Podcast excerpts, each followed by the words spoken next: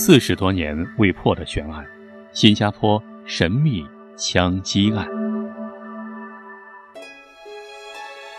接下来要说的是一起发生在新加坡的最无厘头的枪杀案。一艘神出鬼没的子弹莫名其妙地打中了一名二十二岁的年轻女郎。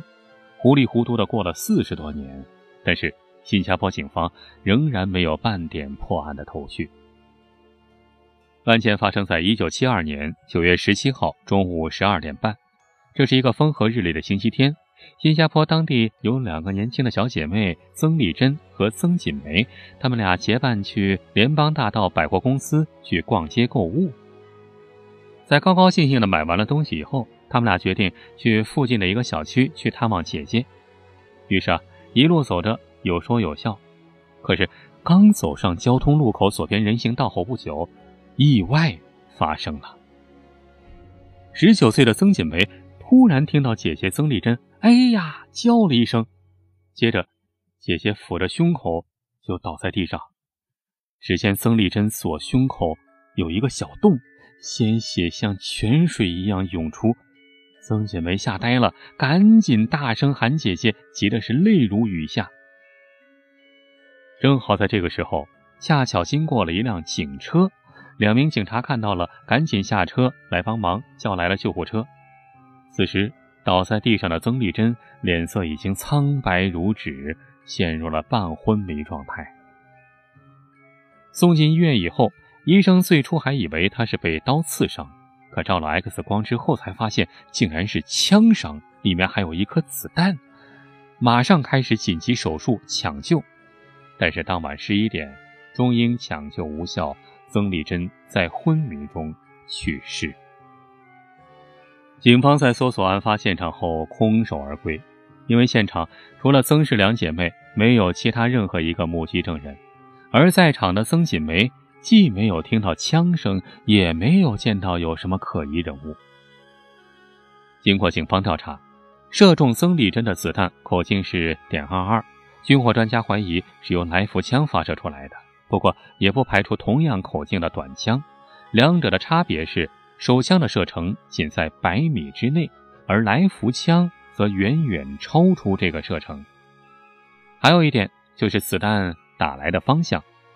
事发之前，曾丽珍正向前面东林福路的一排房子走去，子弹是由前方打入体内，因此应该是由高处或者由附近的高楼里面打出来的。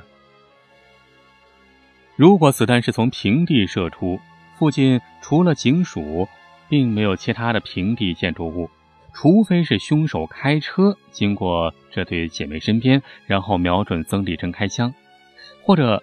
要不就是凶手不止一个人，而是一个人开车载了同伙，再由同伙开枪。不过，要在开着的车里面那么准确无误的开枪打中目标，这可是一个高难度的动作，恐怕只有职业人士才能做得到，比如职业杀手或者是警方的神枪手。但是，背景调查却显示，死者曾丽珍身世清白，没有仇家。这曾家姐妹啊是马来西亚人，一年前刚到新加坡来务工，而且在上面他们的父母还健在，一共有九个兄弟姐妹。认识她的人都说啊，曾丽珍这个姑娘啊是做事勤劳、文静、内向，生活简单朴素，而且还有一个青梅竹马的男朋友，两个人情投意合，已经到了谈婚论嫁阶段，而且并没有什么第三者的感情纠葛。曾丽珍在生前是在当地的一家裁缝店当裁缝，手艺不错，雇主和顾客都是对她满口称赞。她的雇主、家人和男朋友都异口同声地告诉警方，曾丽珍呢为人和善、脚踏实地，绝对没有和任何人结过怨。那既然如此，就不太可能是因为什么事儿被凶杀。警方就此排除了曾丽珍。遭人谋杀的可能，就改变搜查方向，做出了如下几个判断：一、演戏意外。前面说过，子弹可能是由平地射出，迎面击中曾丽珍。那么，既然不是谋杀，是不是就是配枪人员在意外中打中了曾丽珍。因为在案发现场附近啊，最近的平地建筑，并且在这里面有配枪人员的，那就是当地的警署，离他们比较近，大概只有一百米左右。当地镇上的警署，再远一点的，就是女皇镇镇暴部队的营地，还有女皇镇的一个监狱。但是啊，经过调查，不太可能是从这几个地方射出的子弹，因为这几个地方在曾丽珍中枪的那段时间，并没有进行练枪啊，或者是实弹演习，也没有发生什么交火事件。而且最重要的是，警方人员和武装部队人员都没有使用点二二口径的枪支。警方又想到了另一种可能，会不会是擦枪走火呢？因为警方分析啊，子弹也有可能是从高处射下的，因此另一个推测就是，有人在大楼的高处洗刷枪械，不小心误按扳机。这枪支就走火，榴弹打中了曾丽珍，所以嘛，子弹是从百米以外射出来的，这也符合曾锦梅没有听到枪声的口供。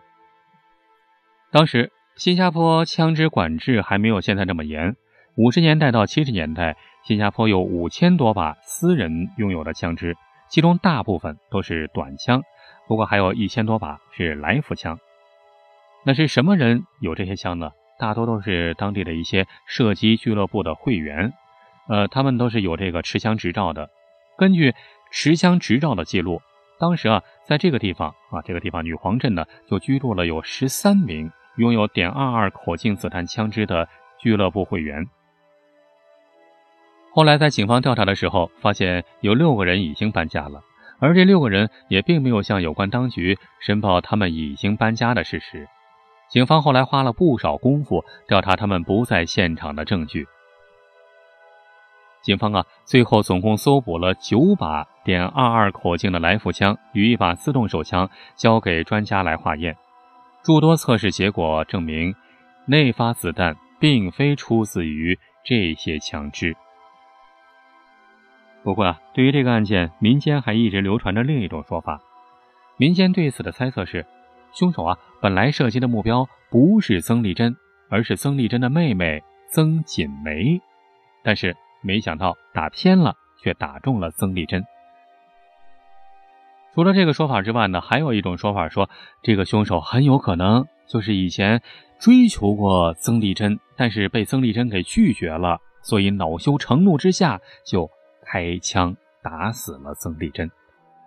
当然了。这两个猜测至今都没有被证实。